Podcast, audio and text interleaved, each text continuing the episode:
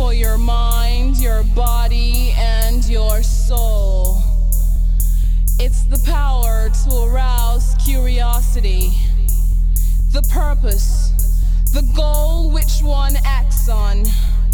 A journey of force, hot like the sun and wet like the rain. Rhythmic movements in unison with others prolong an act of sensation with no limits or boundaries. Eternity is past, wrong is right.